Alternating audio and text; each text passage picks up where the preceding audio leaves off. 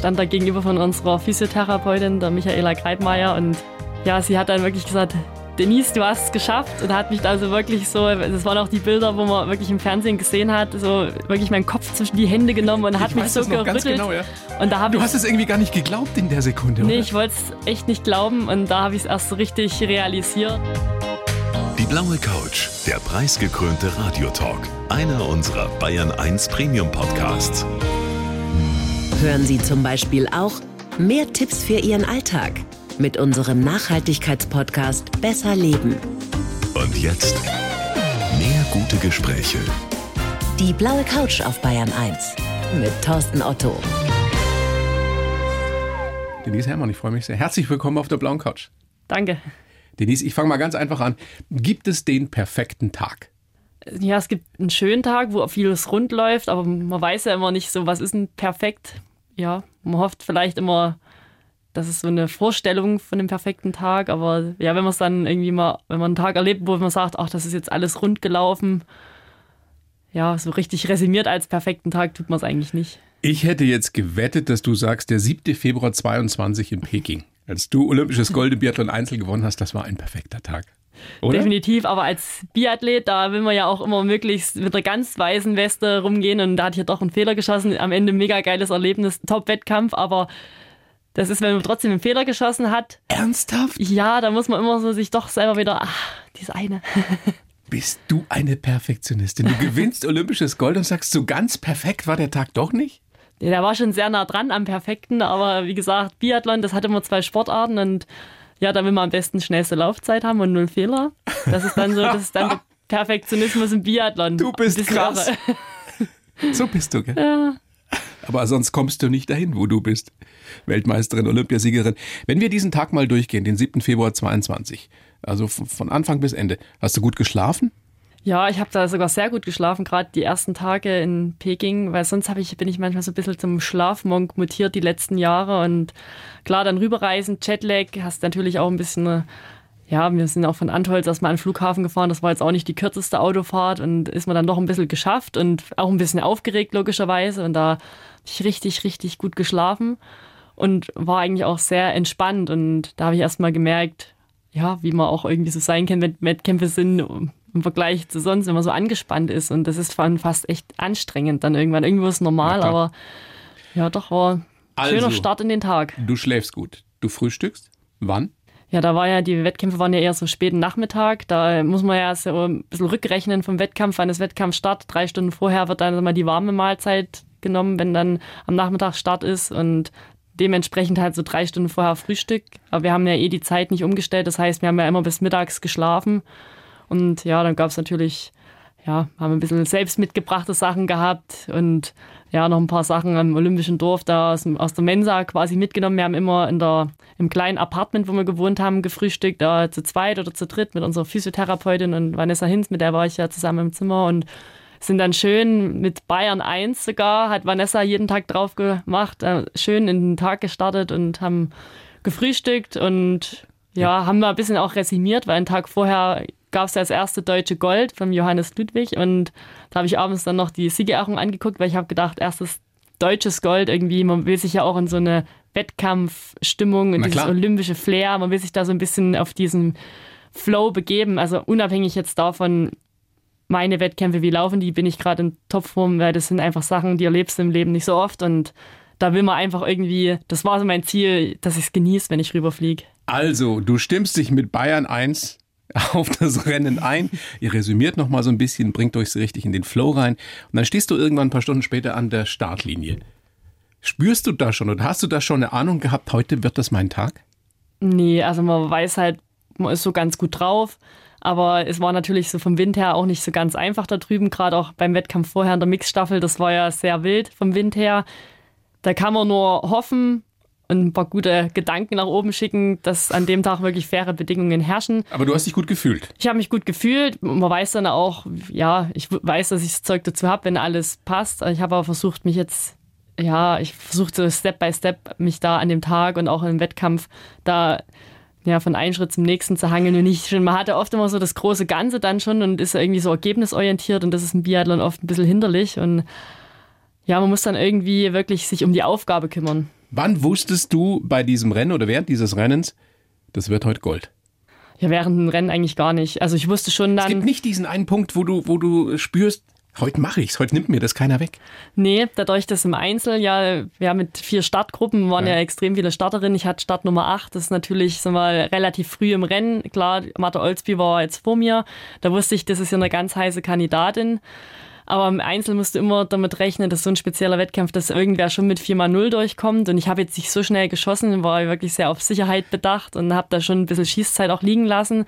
Ich wusste, ich, auf dem Ski ging es richtig gut, es ist gut geflutscht und ja, mit einem Fehler ist man beim Einzel immer ganz gut dabei. Aber ja, am Ende kann trotzdem ein Schuss entscheiden. Das ist einfach eine Minute, die man da verliert mit dem Fehler. Und es waren ja wirklich auch noch ein paar wirklich richtige Granaten bis hinten raus mit das heißt, dreimal lange, lange warten müssen. Ich habe lange warten müssen. Irgendwann hat man schon, vielleicht könnte es zu einer Medaille erreichen, aber man ist dann wirklich so Sportler durch und durch. Es ist einfach, der Wettkampf ist erst vorbei, wenn alle über der Ziellinie sind. Und deswegen, ich habe ja schon ein paar Mal so ein bisschen gebankt bei einer WM, war dann vierte, fünfte und sechste und habe wirklich lange gehofft, vielleicht reicht zur Medaille und dann doch nicht. Und zumal, das ist auch schon auch immer eine Enttäuschung. Und ich habe für mich gewusst, ich habe alles gegeben. Ich habe im Vorfeld mal meinen Plan so ausüben können, dass ich da topfit hinfahre. Ich war am Start, ich war nicht Corona-positiv. Und ja, alles andere, da muss man auch ein bisschen Glück haben und da muss man einfach geduldig sein, das, was man als Sportler ja nie ist. Na klar. Jetzt wartest du, bis die letzten Konkurrentinnen im Ziel sind und dann steht fest, du hast olympisches Gold gewonnen. Wie war diese Sekunde, dieser Moment? Ja, das weiß ich noch. Ich stand da gegenüber von unserer Physiotherapeutin, der Michaela Greitmeier, und ja, sie hat dann wirklich gesagt, Denise, du hast es geschafft und hat mich da so wirklich so, das waren auch die Bilder, wo man wirklich im Fernsehen gesehen hat, so wirklich meinen Kopf zwischen die Hände genommen und hat ich mich so gerüttelt. Genau, ja. Und da du hast es irgendwie gar nicht geglaubt in der Sekunde, oder? Nee, ich wollte es echt nicht glauben und da habe ich es erst so richtig realisiert und so anhand der Reaktion habe ich dann auch erst mal gemerkt, wie viele Steine mir da vom Herzen gefallen sind, obwohl ich eigentlich gedacht habe, ich war schon entspannt, aber es ist dann doch wieder so aufregend am Ende. Es war auch ein Sieg gegen dich selbst ja, man ist ja selbst immer sein, sein ärgster Gegner. Also gerade ja, dieser Druck von selbst oder von innen heraus, den man sich ja am meisten immer macht und diese, diese Ansprüche, die dann auch da sind. Und das natürlich so beim Großereignis des Jahres, wenn man wirklich alles darauf abzielt und es lief jetzt auch nicht immer alles so 100 Prozent im Vorfeld, das dann irgendwie an dem Tag zu schaffen. Das sind ja wirklich richtig, richtig große Momente für einen selbst. Man träumt so als ja, Kind. Man müsste so sehen, wie du jetzt strahlst. Das hast du noch total präsent, das Gefühl. Ne? Ja, doch. Also das weiß ich noch ziemlich genau. Und ja, da muss man wirklich auch so dann sehen, dass es wirklich Moment, den gibt es einmal im Leben irgendwie und das macht es aber auch so besonders und da muss man wirklich, wirklich mal das Hirn auf on stellen, dass man das auch dann richtig mitkriegt. Und, und speichert auch. Und speichert, ja, weil das ist so schön, irgendwie sich davon tragen zu lassen. Sieger zweifeln nicht und Zweifler siegen nicht. Du weißt, wer das unter anderem gesagt hat, dein Trainer, Frank Ulrich, ne? Und er hat so recht, aber wenn man dazu neigt, dass man zweifelt, und jeder Mensch, der halbwegs ein Hirn hat, zweifelt ab und zu mal an sich. Wie schafft man es dann an, so einem Tag, wo es wirklich drauf ankommt, eben nicht zu zweifeln? Und das hast du ja offenbar nicht. Du warst dir sicher, heute klappt's. Also ich war mir sicher, ich habe heute mein, mein Handwerk beieinander. Was es dann am Ende in der Ergebnisliste ausmacht, das, das kannst du nie, gerade Biathlon, das kannst du nie vorher sagen. Aber der Spruch hat wirklich sehr viel Wahres und der hat mich schon so einige Zeit im Leben geprägt und du musst immer wieder dafür kämpfen, dass du nicht zweifelst. Es ist völlig normal, dass man mal ins Zweifeln gerät. Also das ist total menschlich und das ist immer wieder so eine Herausforderung, wie komme ich davon weg? Und das sind immer wieder andere Lösungsansätze, das zu schaffen. Und das ist immer so eine Suche danach und wenn man es gefunden hat, ist es so ein geiles Gefühl und so schön. Aber das ist trotzdem, dann merkst du, ah ja, da habe ich jetzt das und das gemacht und das kann am nächsten Jahr wieder gar nicht klappen. Am nächsten Tag kann es schon wieder anders sein. am nächsten Tag nicht. Und das ist wirklich, das ist schon so eine, so eine, irgendwie so eine hohe Kunst, so irgendwie so von dem Menschsein, was von dem normalen Gedankengang, was man manchmal hat, da musst du ja irgendwie so mal richtig ein Reset reinhauen. Ja, und in diesen Flow reinkommen, in dem du im Endeffekt ja nichts denkst. Ja, genau.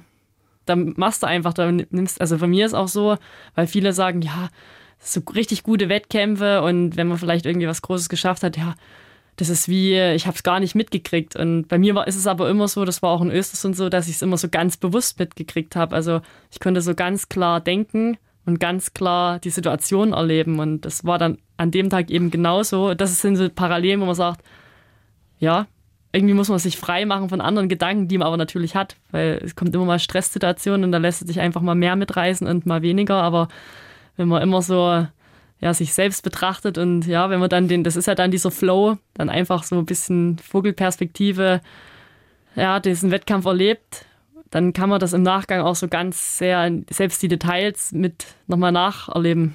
Du hast zu dem Zeitpunkt ja schon mit dem Kollegen Taufik Khalil an deiner Biografie geschrieben. Zielsicher, mein langer Lauf an die Biathlonspitze. Die Dramaturgie, die konnte man so ja nicht planen. Ich, nee, gar nicht. Sensation für dich, für euch, dass du da mit einer olympischen Goldmedaille nach Hause kommst und mit der Bronzemedaille ja auch noch in der Staffel. Ja, es war wirklich das Wort Olympia und das Wort Medaille, das war eigentlich seit Sommer verboten, das, das zu erwähnen. Also das muss man sich auch vorher gerade in so einem Olympiajahr, wenn man natürlich das so ein Projekt anstrebt, muss man sich das ganz klar die Frage selber beantworten, setzt mich das unter Druck wegen Olympia oder, oder lasse ich es so nebenher laufen oder hilft es mir sogar zum Teil? Ich meine, das kann man nicht wissen, ob es einen hilft, aber ob es dich selber, ob der Druck einfach größer wird, weil Olympia lag ja noch vor uns und Klar, er hat vorher das Buch mit der Hilde geschrieben und sie war natürlich Olympiasiegerin und da war am Anfang mal kurz schon das Thema, da gleich erst mal reingekriegt. Ich das, so, deswegen frage ich, frag ich hat, er, hat er gesagt, du wirst jetzt Olympiasiegerin? Nee, also er hat schon, ja, es wäre jetzt noch ein schönes Ende oder ja, das wird den Bogen gut spannen, aber sag mal, dann haben wir, hat er sich ja wirklich gut, ja, gut daran gehalten, dass man das dann wirklich, das war kein Thema mehr, dann wirklich bis. Habt dann nicht drüber geredet? Da haben wir dann nicht mehr drüber geredet, genau, weil ich, ich wusste, wenn man das natürlich thematisiert, das macht unterbewusst einfach was mit jemandem oder mit mir auch gerade. Und wenn es dann natürlich auch gerade Richtung Herbst, Winter dann, ja, du weißt ganz genau irgendwie, es könnte klappen, aber da muss ja so viel mehr einfach dranhängen an so einem Tag und also lieber nicht so viel dran denken. Du beschreibst in dem Buch unter anderem auch, wie deine Entscheidung gereift ist, vor sechs Jahren vom Langlauf zum Biathlon zu wechseln. Beste Entscheidung deines Lebens? Ja, was heißt die beste? Also, man, es ist also gut, neben der Entscheidung, gute, deinen Mann zu heiraten. Ja, genau. Muss man ja aufpassen, ja. Nee, es, ich habe ja so einige gröbere Entscheidungen ja schon im Leben getroffen, die so wirklich mal ein bisschen, ja, mal links abgebogen von der Straße, von der geradeausstraße, wo man sonst lang geht. Und ja, muss da aber einen gewissen Mut haben und man weiß ja auch oft nicht, wo es hingeht. Also, aber das macht es natürlich auch extrem spannend. Biathlon war für mich natürlich jetzt kein unbeschriebenes Blatt. Das ist mal in meiner Kindheit heraus schon nicht. Dann natürlich nach dem Wechsel nach Ruppolding. Mein Biathlon war schon immer sehr, was mich so gereizt hat. Und dann irgendwann, da muss man sagen, mache ich es jetzt oder mache ich es jetzt nicht? Und da gibt es nur links oder rechts ja oder nein. Und Wie entscheidest du dann in dem Moment? Weil irgendwann gibt es ja den Punkt. Man kann da viel drüber da nachdenken und, und Argumente abwägen, aber irgendwann musst du dich ja entscheiden. Ist es dann bei dir letztendlich doch der Bauch? Ja, sicher. Also, das ist natürlich eine Entscheidung. Man redet schon vielleicht mal mit den Eltern drüber, aber das muss von, von tief innen irgendwie selber herauskommen. Ich weiß jetzt nicht, ob es mehr Kopf oder Bauch ist oder beides. Es war auf jeden Fall, für mich war klar, das ist jetzt genau das Richtige, was, was ich jetzt machen will. Und also die Entscheidung, den Tommy zu heiraten, war mit Sicherheit eine Herzensentscheidung. Gehe ich mal einfach davon Definitiv. aus. Ich habe gelesen, auch unter anderem in deinem Buch, dass der dich auf großartige Weise empfangen hat nach dem Olympiasieg am Flughafen. Mit Eierlikör und Schlagermusik. Sensationell. Genau, er hat, hat ganz viele Freunde zusammengetrommelt, die äh, dann wirklich den Weg da auf sich genommen haben nach Frankfurt und hat mich vorher noch ordentlich in die Irre geführt mit seinen Angaben, wo er jetzt dann hinfährt und dass er schon auf dem Weg nach Ruppolding ist und so weiter. Und ja, dann natürlich da auch mit meinen Eltern vor allen Dingen, das war ja dann doch auch ja, eine Zeit, wo ich sie lange nicht gesehen hatte. Das war schon sehr emotional. Also wenn ich da jetzt wieder dran denke, das ist schon immer noch so, dass mich das total berührt und ja, dann natürlich auch so mit so vielen Sachen, die ich so gern habe. Also klar mit Schlagermusik und ja, meine Freundin, die hatten Eierlikör mit, die wollten mich einfach so auf die herzlichste Weise empfangen und dann, die sind ja auch bei diesem Prozess, wie kommt man dahin, über Jahre da irgendwie mit beteiligt waren, auch schon bei anderen Großereignissen mit live an der Strecke, die wissen einfach, was, auf was es da ankommt in dem Moment und dass man dann das so so würdigt und ja, sich dann dort mal in die Arme schließen kann. Das war so schön. Ich habe dieses Bild gerade so vor Augen, wie du da stehst mit so einem, mit so einem Eierlikör, Eierlikörchen in der Hand und im Hintergrund singt Helene Fischer. War das so? Ja, das kann man so sagen, ja. Wahnsinn. gute Vorstellung, ne? Grandios. Ja, so ein Eierlikör, das ist schon, schon nicht schlecht. Das trinkst du wirklich so gerne? Ja, also jetzt nicht im Winter oder nicht in rauen Mengen, Aber Auch doch mal so, immer mal so, schön im Schokowaffelbecher. Den muss es natürlich dazu geben, ja. Aber das war alles natürlich vorbereitet und in Perfektion auf 100 Prozent. Du bist echt der Knaller, Denise. Denise, großes Vergnügen, dass du da bist. Ich habe einen Lebenslauf für dich geschrieben. Das mache ich für jeden Gast. Also Mhm. für jeden Gast natürlich anders. Den gebe ich dir jetzt. Du kennst ihn noch nicht. Du liest ihn jetzt bitte so vor und sagst mir dann danach, ob das, auch wirklich geht. ob das völliger Quatsch ist oder ob du den so unterschreiben könntest. Ah, ja. Bitteschön. Ich heiße Denise Herrmann und kann rennen und schießen. Am besten bin ich, wenn beides in einem Wettkampf stattfindet. So bin ich Biathlon-Olympiasiegerin und Weltmeisterin geworden. Medaillen habe ich davor auch schon als Langläuferin gewonnen. Ich war ganz oben, aber auch ein Jahr ganz unten. Beim Sport habe ich alles gelernt, was man auch im richtigen Leben braucht. Niemals aufzugeben, nach Niederlagen wieder aufzustehen und auch mal den Mut zu haben, neue Wege einzuschlagen. Schon als Kind hat mich Wintersport fasziniert und ich wollte die Beste sein. Der Spaß am Wettkampf treibt mich auch nach all den Erfolgen immer noch an. Und privat bin ich jetzt auch unter der Haube. Die Schlagerqueen hat ihren King gefunden. ja, doch, das Ja? hat's schon ganz gut zusammengefasst. Dankeschön. Die, Sehr die Schlager. Schlagerqueen ist echt dein Spitzname, gell? So im Team auch ein bisschen.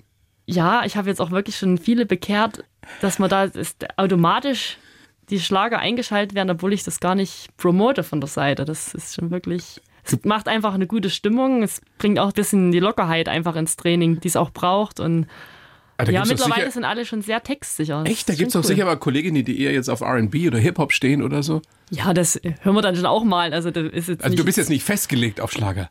Nee, mein Hip-Hop ist jetzt vielleicht nicht so meine Richtung. Ich bin eigentlich so musiktechnisch schon sehr tolerant und offen. Aber man muss schon sagen, so die richtig geilen Erfolge, die wir gefeiert haben und wie die entstanden sind, sag mal, da lief schon doch mehr Schlager vorher im Auto zum Wettkampfort. Wenn uns Helene Fischer jetzt gerade zuhören sollte, ja, oder irgendjemand, der sie kennt, ne, Denise ist eigentlich nur deshalb äh, Olympiasiegerin geworden. Genau. Weil vorher Schlager lief. Ja, definitiv. Und Bayern 1. Ja. Bayern 1 hast du ja auch gehört, hast du uns ja vorhin auch schon erzählt. Du kannst rennen und schießen. Das trifft's, ja, stimmt ja. Ich meine, Langlaufen und Schießen, Biathlon. Aber es ist ja viel komplexer, dieser Sport. Was macht die Faszination für dich bis heute aus, nach all den Jahren von Biathlon? Ja, die Faszination ist einfach diese vielen Details, die man da irgendwie erleben muss und lernen muss und man lernt nie aus. Man ist irgendwie nie am Ende der Fahnenstange. Das ist immer so ein bisschen wieder Luft, man sagt, ah, das will ich jetzt noch besser machen. Dann fehlt wieder irgendwas, was du vielleicht schon mal gut konntest. Das musst du dann auch mal wieder ein bisschen nachpolieren und ja, natürlich diese Langlaufen auf 98 Prozent Maximalleistung und dann am Schießstand zu stehen und diese, diese filigrane Sportart, dieses kleine Ziel dann zu treffen mit den wirklich im Abzug, da muss man wirklich so, das sind so filigrane Sachen. Wie geht das? Wie schaffst Das du frage ich es? mich auch manchmal. Wie schaffst du es mit Puls 100? Wie viel kommst du da an? Beim Stehen? Ja, ich habe jetzt nicht so einen hohen Maximalpuls, aber mal so mal zwischen 160 und 180. Du kommst ja mit Puls 180 an und hast ein paar Sekunden, um so ruhig zu werden, dass du diese winzige Scheibe da triffst. Ja, also es ist, man Gibt's da, denkt, ist das eine Technik? Ich meine, klar, super fit sein, logisch, aber gibt es da irgendeine mentale Technik, die du da anwendest? Ja, das Mentale ist natürlich im Biathlon extrem, aber sonst ist ja einfach, es denken viele, dass wir irgendwie den Puls runterregulieren können, aber es geht ja anatomisch gar nicht. Also man muss sich wie einbilden, so, ach, ich bin total relaxed, ich bin tiefenentspannt, ich Hast bin gerade immer gar noch. Puls 160? Hab immer noch Puls 160, 170, bin total entspannt und das ist jetzt alles gar kein Problem, die Scheiben runterzuholen. Also muss ich selber so ein bisschen wie verarschen.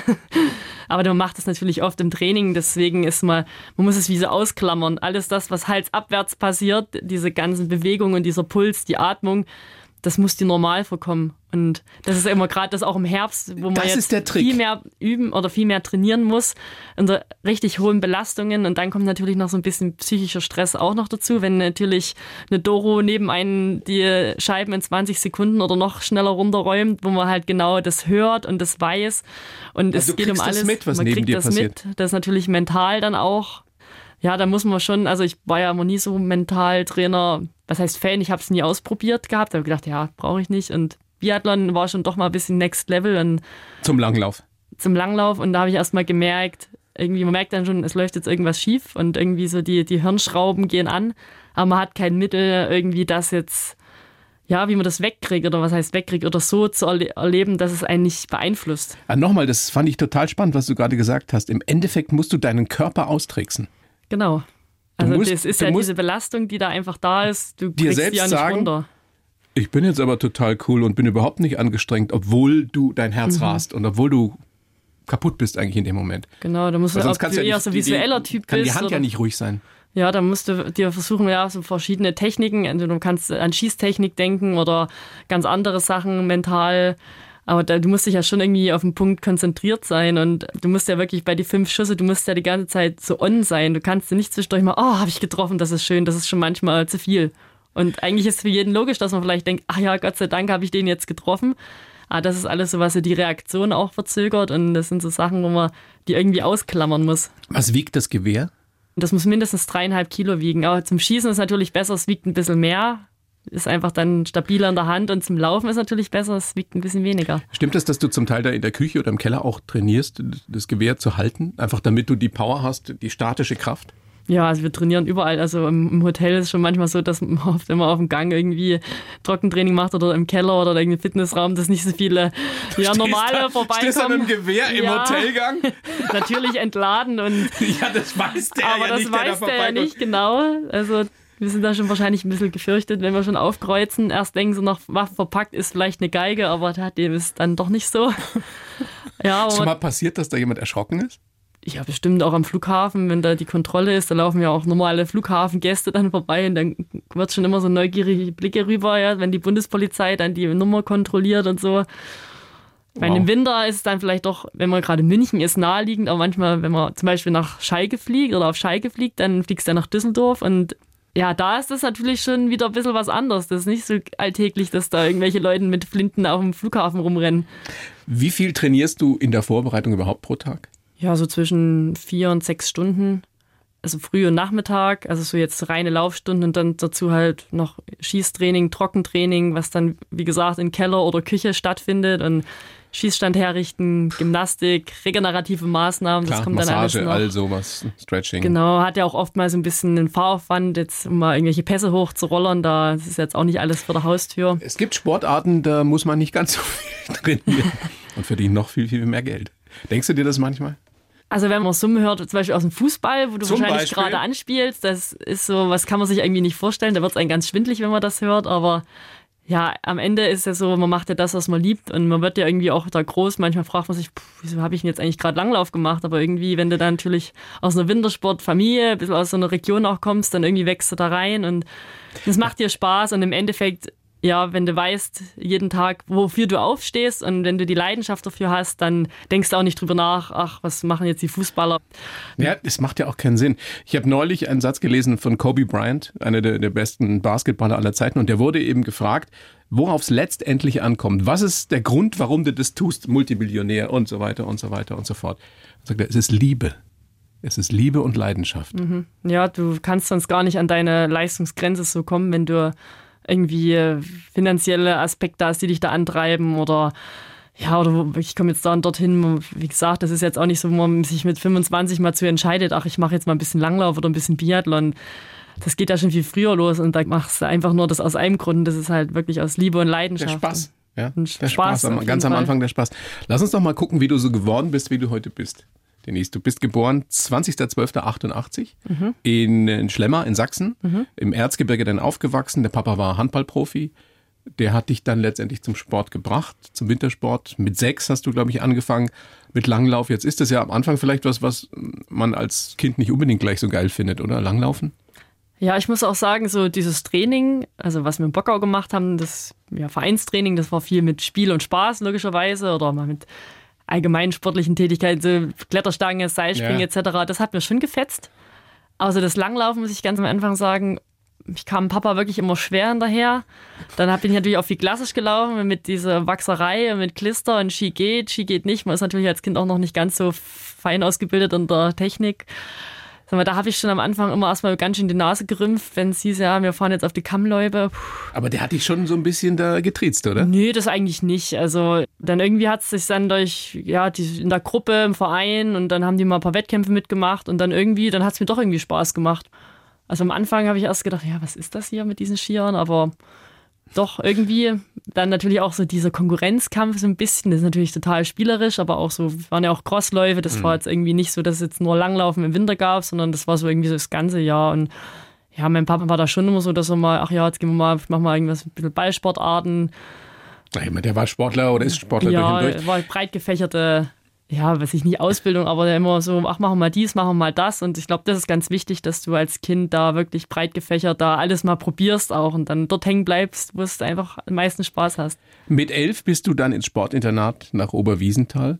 Das ist schon relativ früh. Und die Legende geht, du wolltest das selbst, du wolltest das ganz alleine. Ja, das ist schon Krass sehr, eigentlich. sehr zeitig, ja. ja. Denke ich mal im Nachgang jetzt auch, aber irgendwie in dem Moment ich wollte unbedingt und habe da richtig Terror daheim gemacht, habe da wirklich geheult und wollte unbedingt und meine Eltern wollten es natürlich erst nicht, was ich auch total verstehen kann. Es ist ja jetzt nicht so weit weg, Oberwiesenthal, das sind jetzt nur so 35, 40 Minuten von daheim, also das man ist auch immer schnell wieder daheim, wenn was ist. Aber trotzdem, du hattest kein Heimweh, nix, das ja, sag mal, es hat jetzt nicht jeden Montag früh Spaß gemacht, so mal hochzufahren. Weiß jetzt nicht, ob es an der Schule lag oder von daheim weg. Ich war ja auch gern daheim, ist jetzt die Frage nicht, aber es war einfach so, ich war da daheim an der Mittelschule und ich wäre eigentlich schon gerne aufs Gymnasium gegangen, wäre natürlich mit einem Fahraufwand gewesen und dann hätte ich ja fast in der Woche gar nicht mal irgendwie so im Training mhm. irgendwas machen können. Und gerade Langlauf müsste ja schon, klar in dem Alter vielleicht, wenn du es so dreimal schaffst, dann wäre es schon gut.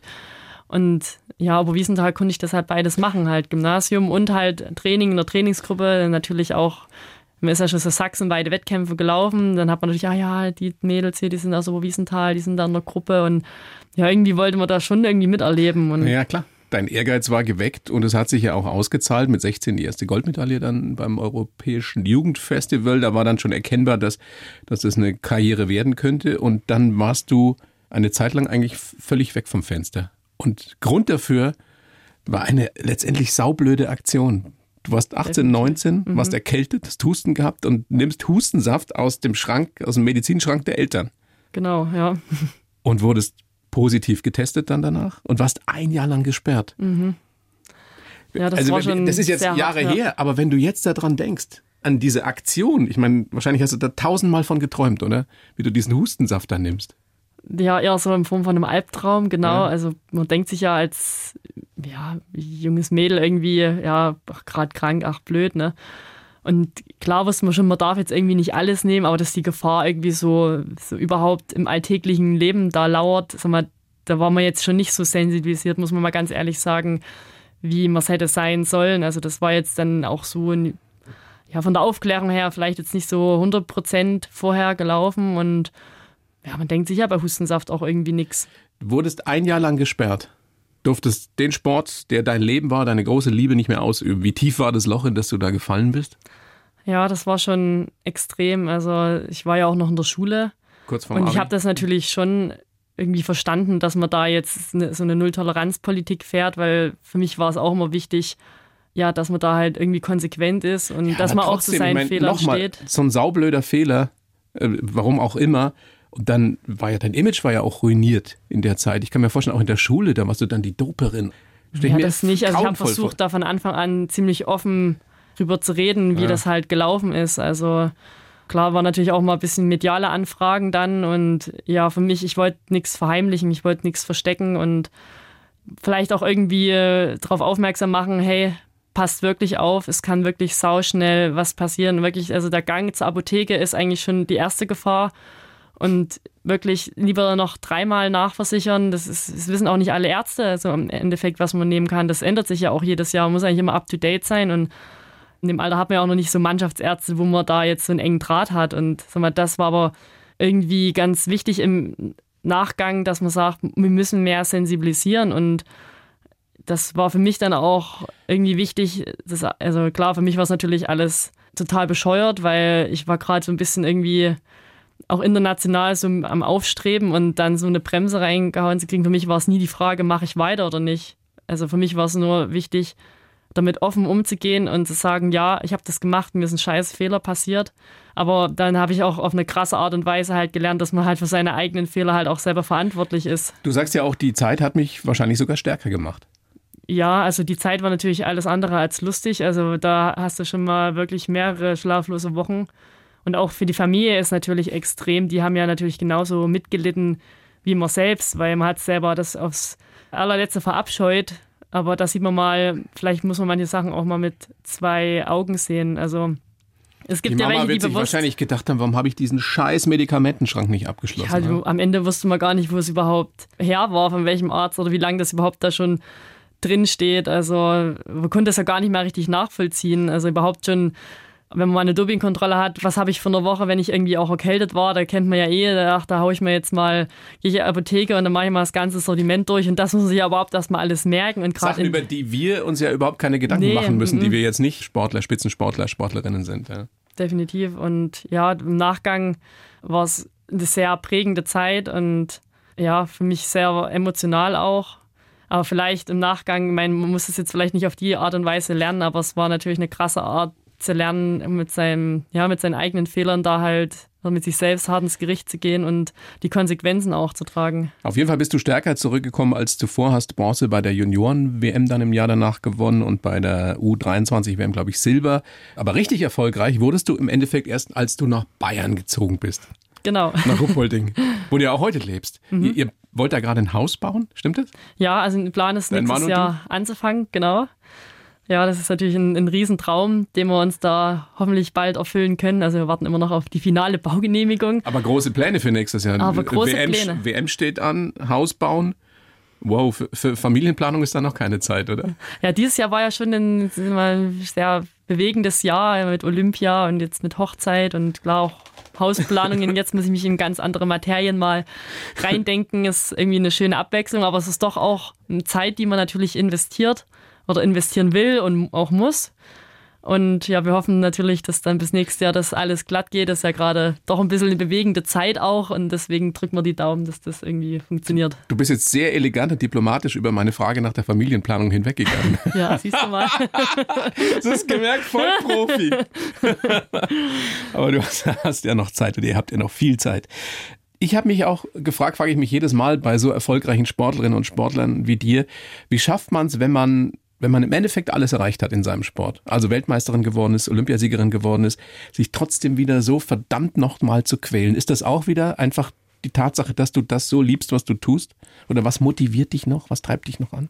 Also das habe ich mich tatsächlich auch immer mal gefragt. Also ich komme jetzt aus einer Sportart, wo man jetzt nicht bei jeder WM oder Großereignis so locker mit mehreren Medaillen da irgendwie nach Hause fährt. Und mal Biathlon ist ja schon eine erfolgreichere Sportart jetzt in Deutschland gewesen die letzten Jahre. Und ja, da habe ich mich schon immer gefragt, ja, wenn man jetzt es irgendwie wirklich mal schafft, mal ganz oben zu stehen beim Großereignis, wie ist denn das danach? Aber ich habe dann schon nach Östersund gemerkt, das war, Als es du hat sich- Weltmeisterin geworden bist. Genau, wo ich Weltmeisterin geworden bin, hat, hat sich nichts geändert im Training. Also ich bin da noch genauso heiß und auf der Suche nach, ja, diesem, Auf der Suche nach was? das nach diesem halben Prozent, wo man irgendwie noch sich verbessern kann oder bis es wirklich perfekt ist. Wie du am Anfang Ja. gesagt hast, dieser Tag, als du Olympiasiegerin geworden bist, war nicht perfekt. Nahezu perfekt, aber eben nicht perfekt.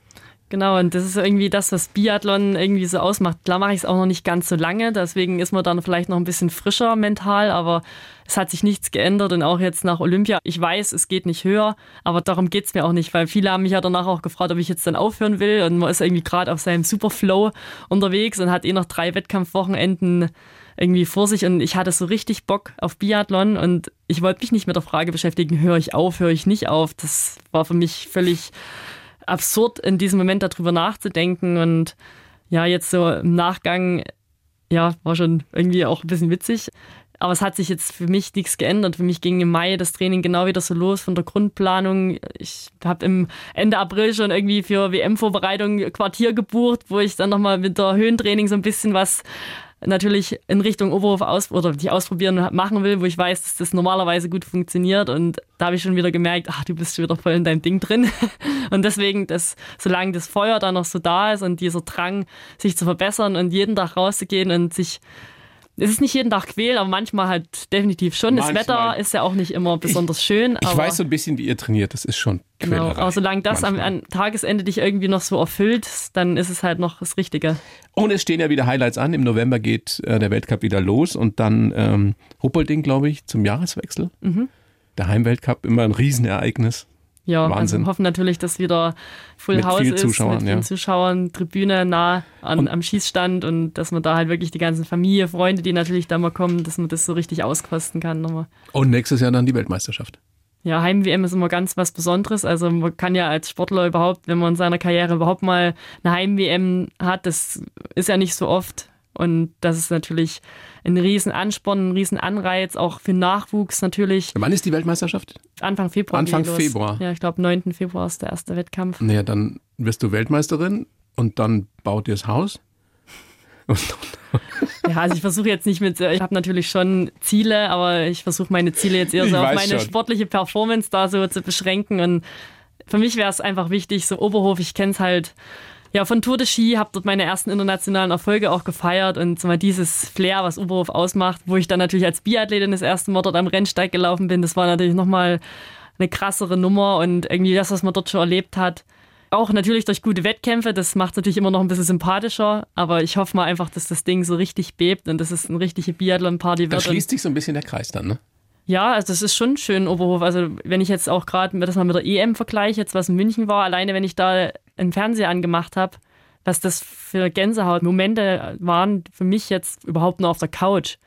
Also wir waren ja auf Lehrgang. Ich habe gedacht, ach, ich würde so gern dort sein, dass wir so dieses Kribbeln miterleben. Und das hoffe ich mir halt auch für Oberhof, dass man da das halt herkriegt, dass man halt Biathlon so erlebt, wie es halt ist. Und das ist halt so eine Faszination in Deutschland auch ist. Und das wäre halt schon unser großes Ziel als deutsches Team auch. Ich wünsche dir sehr, dass das genauso kommt, wie du dir das vorstellst, Denise. Ich bedanke mich an dieser Stelle bei dir für das schöne Gespräch. Danke auch. Für deine Offenheit und sag gerne nochmal, das Buch, das du mit dem sehr geschätzten Kollegen Taufik Khalil zusammen geschrieben hast, Zielsicher, mein langer Lauf an die Biathlon. Spitze, unbedingt lesenswert mit sehr, sehr schönen Geschichten im Übrigen. Und, und schönen Fotos. Und schönen Fotos. Bleib gesund. Ja. Danke, ja. Und viel Erfolg. Hauptsache. Dankeschön. Vielen Dank für die Einladung. Die Bayern 1 Premium Podcasts. Zu jeder Zeit, an jedem Ort. In der ARD Audiothek und auf bayern1.de. Bayern 1 gehört ins Leben.